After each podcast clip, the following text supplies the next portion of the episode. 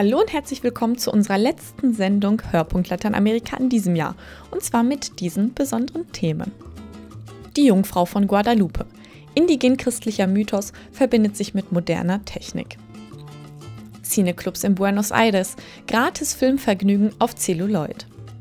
Und falls noch Geschenke fehlen, unser Buchtipp Augusto Monterossos gesammelte Werke.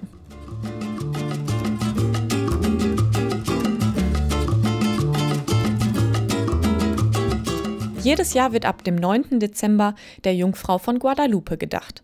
An fünf Tagen in Folge soll die Mutter Gottes dem indigenen Juan Diego auf einem Hügel erschienen sein. Hilde Regenita traf Padre Clodomiro in Mexiko-Stadt. Er erklärt ihr den Mythos und dessen indigene Wurzeln und wieso es Fließbänder in der Basilika der Guadalupe gibt. Sonntagsmesse in der Basilika unserer lieben Frau von Guadalupe. 40.000 Besucher passen in den Zentralbau aus den 70er Jahren, gebaut auf einem Hügel am nördlichen Rand der mexikanischen Hauptstadt. Wir sind hier oben auf dem Cerro Tepeyac, das heißt so viel wie Nasenberg. Da steht die alte Basilika. Und es gab vorher noch zwei weitere Kirchen.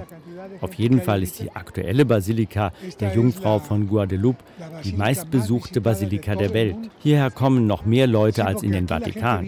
Und sie nehmen auch fast alle an einer Messe teil.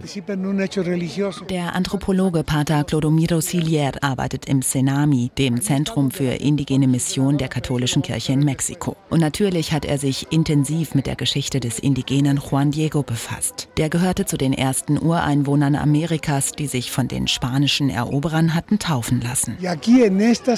Hier oben auf dieser Anhöhe hat Juan Diego damals die Jungfrau getroffen. Er kam von dort drüben, wo er bei seinem Onkel lebte. Schon der Name seines Geburtsortes deutet darauf hin, dass Juan Diego eigentlich ein Theologe war, Quatitlan. Da steckt der Adler drin, ein Symbol Gottes. Übersetzt heißt sein Geburtsort Ort, an dem die wohnen, die über Gott sprechen. Juan Diego hat damals das Christentum und den Glauben der Indigenen miteinander in Einklang gebracht.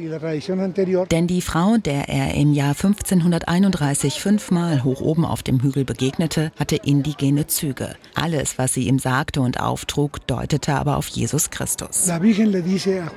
Sie sagte ihm, ich bin gekommen, um die Ängste, Nöte und Schmerzen dieses Volkes zu hören und zu heilen. Ich will ihm meine Liebe zeigen, ihm Trost und Schutz schenken. Als Juan Diegos Onkel damals im Sterben lag, sprach die Jungfrau wieder zu ihm, bin ich denn nicht deine Mutter? Sei versichert, dass dein Onkel schon geheilt ist. Und genau in diesem Moment wurde der Onkel wieder gesund. Das erste Wunder von vielen weiteren, die die Jungfrau von Guadalupe bewirken sollte. Als Juan Diego dem Bischof, selbstverständlich einem Europäer, davon berichtet, wird er zunächst gar nicht ernst genommen. Als die Diener des Bischofs ihm die Blumen wegnehmen wollten, die er auf Geheiß der Jungfrau mitten im Winter gepflückt hatte, verwandelten diese sich auf wundersame Weise in Stickereien. Daraufhin wurde er endlich zum Bischof vorgelassen und sagte ihm, in allem, was sie zu mir gesagt hat, habe ich Jesus Christus erkannt, unseren Befreier. Juan Diego sieht also keinen Widerspruch zwischen dem Christentum und dem Glauben seiner Vorfahren. Und dann lässt er die Blumen los und darunter kommt auf seinem Mantel das Gnadenbild der Jungfrau von Guadeloupe zum Vorschein. Und da kniet sich der Bischof nieder. Und lässt das Bildnis später in der Kirche aufstellen. In den folgenden Jahrzehnten und Jahrhunderten werden der Jungfrau immer neue und immer größere Kirchen errichtet. Die letzten beiden vor der aktuellen können Besucher auf dem Areal des Wallfahrtsortes bis heute sehen. Diese vorletzte Basilika hat sich stark geneigt, weil die ganze Stadt ja auf einem See erbaut wurde, auf künstlichem Untergrund. Wenn es ein Erdbeben gibt, spürt man das hier besonders. Und das ist auch der Grund, warum dieser Bau zur Seite gekippt ist. Und das, obwohl seine Fundamente mit Metallkonstruktionen abgestützt werden. Auch deshalb haben sie eine neue Basilika gebaut, eine größere, in die noch viel mehr Menschen reinpassen. Aber die meisten Menschen kommen eher hierhin, um auf dem Gelände ihre eigenen Riten zu vollziehen und weniger, um in der Basilika zu sein. Sagt Pater Clodomiro. Das Gelände ist weitläufig und zieht sich über mehrere kleine Hügel. Mehrere kleine Kapellen prägen das Bild. Ein Wasserlauf und immer wieder Stände mit Devotionalien und dicken Wachskerzen. Gerade die sind für die Menschen hier sehr wichtig. Das gehört zur indigenen Volksfrömmigkeit. Sie zünden eine Kerze an und indem sie die Kerze berühren, glauben sie, nimmt auch ihr Wunsch in der Wirklichkeit Gestalt an. Mehrmals am Tag werden hier die Wachskerzen abgeholt. Und aus den eingeschmolzenen Wachsresten stellen sie dann den Kerzenschmuck in der Basilika her. Drinnen in der Basilika haben sich die Organisatoren etwas Besonderes ausgedacht, um die Menschenmassen in geordnete Bahnen zu lenken. Sie haben hier elektrische Laufbänder angebracht, damit es keinen Stau vor dem Gnadenbild mehr gibt. Denn die Leute sind natürlich lange stehen geblieben vor der Madonna, sodass es überhaupt nicht voranging. Da haben sich unglaubliche Szenen abgespielt. Jetzt können die Leute nicht mehr anhalten. Sie rollen automatisch vorbei. Es ist halt alles ganz modern. Viele Besucher, bedauert Pater Clodomiro, können die indigene Symbolik an den unterschiedlichsten Stellen des Heiligtums nicht deuten. Er selbst glaubt sogar, dass der Name Guadalupe einem Übersetzungsfehler der spanischen Konquistadoren entspringt und dass die Jungfrau von Mexiko sich einst selbst mit dem Namen Cuatla Supe vorgestellt hat, was auf Nahuatl der Sprache der einheimischen Azteken so viel bedeutet wie die die Schlange zertritt.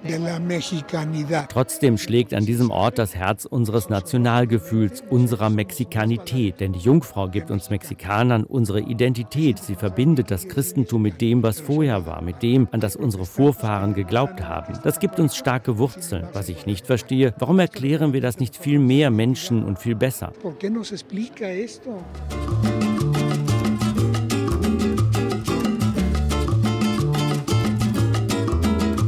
Auch in Zeiten von Netflix und YouTube stirbt die Tradition der Kinoclubs nicht aus. Gemeinsam alte Klassiker schauen und danach darüber diskutieren.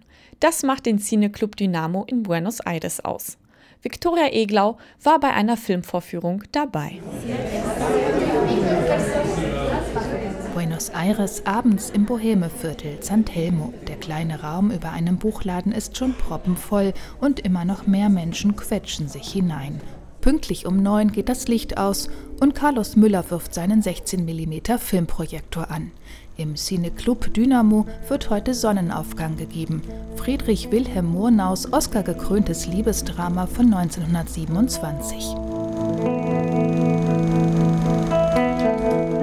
Auf der kleinen Leinwand erscheinen grobkörnige Schwarz-Weiß-Bilder. Zwei Musiker begleiten die Stummfilmvorführung mit E-Gitarre und Geige. Sunrise war der erste Film, den Murnau in den USA drehte. Die Untertitel sind auf Englisch. Porque donde quiera que el sol sale y se pone, Filmvorführer Carlos Müller übersetzt ins Spanische. Der 39-Jährige steht neben seinem Projektor, der noch mehr Nostalgie aufkommen lässt als der Film selbst. Das laute Schnarren beim Abspulen der Filmrolle versetzt einen unweigerlich in eine längst vergangene Kinoepoche. Mit dem 16-mm-Projektor, den Müller vor gut einem Jahrzehnt erstand, fing alles an.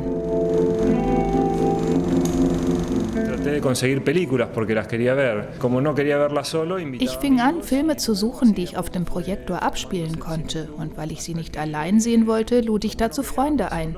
So entstand eher zufällig ein Kinoclub. Und heute zeige ich regelmäßig Filme und habe ein treues Publikum.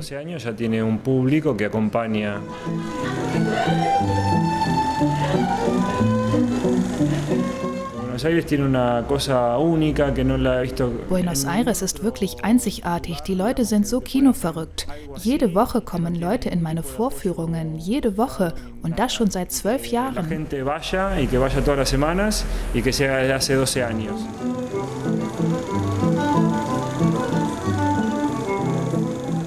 Zwar sind die Kinoabende des Cineclub Dynamo umsonst, doch die Zuschauer spenden immerhin so viel, dass Carlos Müller seine Ausgaben decken kann.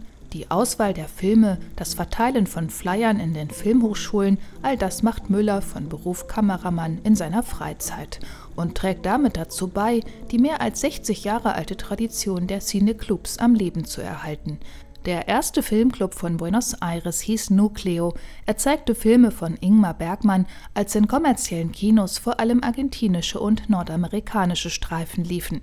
Heute gibt es weitaus mehr Alternativen zum Hollywood Mainstream, mehrere Arthouse-Kinos und das große Independent Film Festival Bafisi. Doch die Cineclubs sind nicht tot zu kriegen.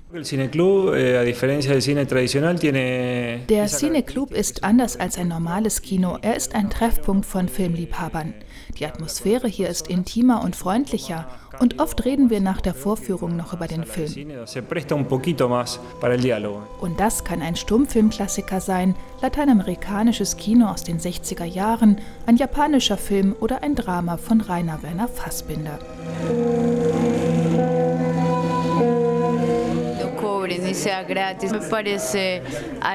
Dass man hier gratis Filme gucken kann, finde ich wirklich besonders.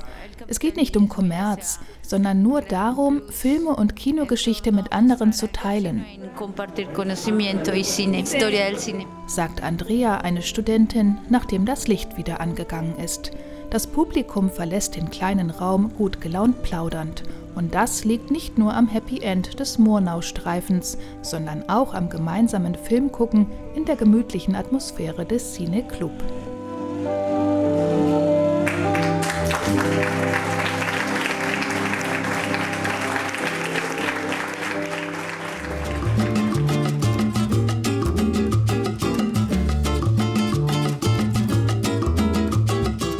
Er war ein großer Schriftsteller, ein Autor skurriler Kurztexte, mit denen er den Finger in die Wunden der Gesellschaft legte. Augusto Monterosso. Bei seinem Tod 2003 hat er nur ein schmales Werk hinterlassen. Mein Kollege Thomas Völkner stellt Ihnen ein neues Buch vor, das eine Handvoll dieser kleinen, großen Texte enthält. Augusto Monterosso lebte die meiste Zeit des Lebens außerhalb seiner Heimat. Nur in den 40er und 50er Jahren des letzten Jahrhunderts, als Guatemala demokratisch regiert wurde, arbeitete er im Staatsdienst, vorwiegend als Konsul im Ausland. Danach ging er ins Exil nach Chile, später nach Mexiko. Aber wo er auch lebte, er erkannte deutlich die Wunden, in die er den Finger legen konnte. Dabei ist seine Prosa vordergründig keine politische. Der Eindruck, der bei der Lektüre vorherrscht, bezieht sich eher auf die künstlerische Form. Augusto Monterossos Texte sind kurz, bisweilen schrieb er Mikrorelatos aus einem einzigen Satz, aus dem heraus sich ein ganzes Universum an Bedeutungen entfaltete. Etwas länger, aber immer noch ziemlich kurz sind die meisten Texte, die aktuell unter einem wahnwitzigen Titel aufgelegt wurden. Gesammelte Werke und andere Geschichten. Svenja Becker, die die ursprünglich aus dem Jahr 1959 stammende Sammlung ins Deutsche übertragen hat, bewahrt den Wortwitz des Autors und vermittelt ihn vorzüglich an Leserinnen und Leser in unserem Kulturkreis. Etwa wenn es in Mr. Taylor um einen Nordamerikaner geht, der in einem mittelamerikanischen Land zufällig in den Handel mit Schrumpfköpfen einsteigt. Diese besondere Ware wird rasch zum Exportschlager, sodass Taylor zunächst die indigene Bevölkerung, dann die Bauern und die arme Stadtbevölkerung und schließlich die Oberschicht in die, wie soll man das ausdrücken, in die Produktion einspannt. Um die Versorgungsrückstände auszugleichen, waren heroische Maßnahmen unumgänglich, und so machte man rigorosen Gebrauch von der Todesstrafe. Die Juristen berieten sich miteinander und erhoben auch das kleinste Fehlverhalten in den Stand einer Straftat, auf die, je nach Schwere, der Galgen oder das Erschießungskommando stand. Augusto Monterosso entwirft hier eine bittere Parabel auf die Exportabhängigkeit der Länder Mittelamerikas und auf die marktbeherrschende Stellung der Vereinigten Staaten. Hält man sich die Entstehungszeit dieses Textes vor etwa 60 Jahren vor Augen, so denkt man unweigerlich an Firmen wie die United Fruit Company und deren damaligen Einfluss auf die politische und gesellschaftliche Entwicklung in der gesamten Region. Um die Machtverhältnisse zwischen Nord und Süd geht es auch in der Geschichte Die Vollendete hier findet ausgerechnet ein Mann aus Guatemala einige Notenblätter, auf denen der fehlende Satz von Schuberts Sinfonie in H-Moll notiert ist. Aus der unvollendeten, so nennt man dieses Stück ja im Allgemeinen, könnte also eine vollständige Sinfonie werden. Eine Sensation, gewiss. Aber zwei Leute aus Europa schwatzen dem Zentralamerikaner die Noten ab. Sie seien wertlos, so ihre Begründung, denn alle Welt liebe Schuberts Werk nur, weil es unvollendet sei und nur solange man weiter über das Ende spekulieren könne. Die meisten Texte atmen eine Atmosphäre der Oberschicht zur Mitte des 20. Jahrhunderts. Es geht um die moderne, die neue mediale Formen für die Angehörigen der städtischen Schichten mit sich brachte. Filme, Konzerte, Bücher, Radio, Theater, Zirkus. Und es geht speziell um die Menschen, die in diesen Medien Kultur vermitteln. Mit einem galligen Humor kritisiert er die zahlenmäßig kleine Oberschicht, die sich für Kunst beflissen hält, in Wahrheit aber herzlich wenig Kunstsinn besitzt. In das Konzert ärgert sich ein erfolgreicher Unternehmer, dass seine mäßig begabte Tochter ausgerechnet als Pianistin auftritt und er seinen Einfluss geltend machen muss, um die öffentliche Meinung über ihr Klavierspiel zu manipulieren. Wäre sie nicht meine Tochter, ich würde gestehen, dass ich sie hasse. Dass ich, wenn sie die Bühne betritt, einen zähen Groll in der Brust spüre, einen Groll gegen sie und gegen mich, weil ich ihr gestattet habe, diesen Irrweg einzuschlagen. Gewiss, sie ist meine Tochter, aber eben deshalb hätte sie mir das nicht antun dürfen. Im mit Abstand längsten Text dieser insgesamt kurzen Kurzgeschichtensammlung geht es schließlich um Augusto Monterossos ureigenes Gewerbe, die Dichtkunst. Leopoldo, Klammer auf, seine Arbeiten, Klammer zu, so der Titel der Geschichte, ist der Beleg, dass der Autor souverän sich selbst und seine Autorenkollegen aufs Korn nehmen konnte. Er erzählt darin nämlich von einem Mann, dem eingeredet wird, er habe das Zeug, ein berühmter Schriftsteller zu werden. Dabei ist dieser Leopoldo viel zu unentschlossen, viel zu ängstlich und im Grunde auch viel zu unbegabt, um auch nur einen ordentlichen Absatz zu Papier zu bringen. Ruhm bedeutete ihm so wenig, dass er seine Werke im Allgemeinen nicht zu Ende schrieb. Zuweilen machte er sich auch gar nicht die Mühe, sie zu beginnen. Und dann durfte man ja auch nichts überstürzen. Wochen, ja Monate mussten oft vergehen, ehe sich das richtige Wort wie von selbst an den passenden Platz fügte, den einzigen möglichen und nicht austauschbaren Platz. Mit dieser Passage aus dem Band Gesammelte Werke von Augusto Monterosso verabschieden wir uns ins neue Jahr. Herzlichen Dank an Sie für Ihre Aufmerksamkeit und an Hilde Regenita, Viktoria Eglau und Thomas Völkner für Ihre Mitarbeit. Mein Name ist Laurin Zins. Wir hören uns im nächsten Jahr wieder.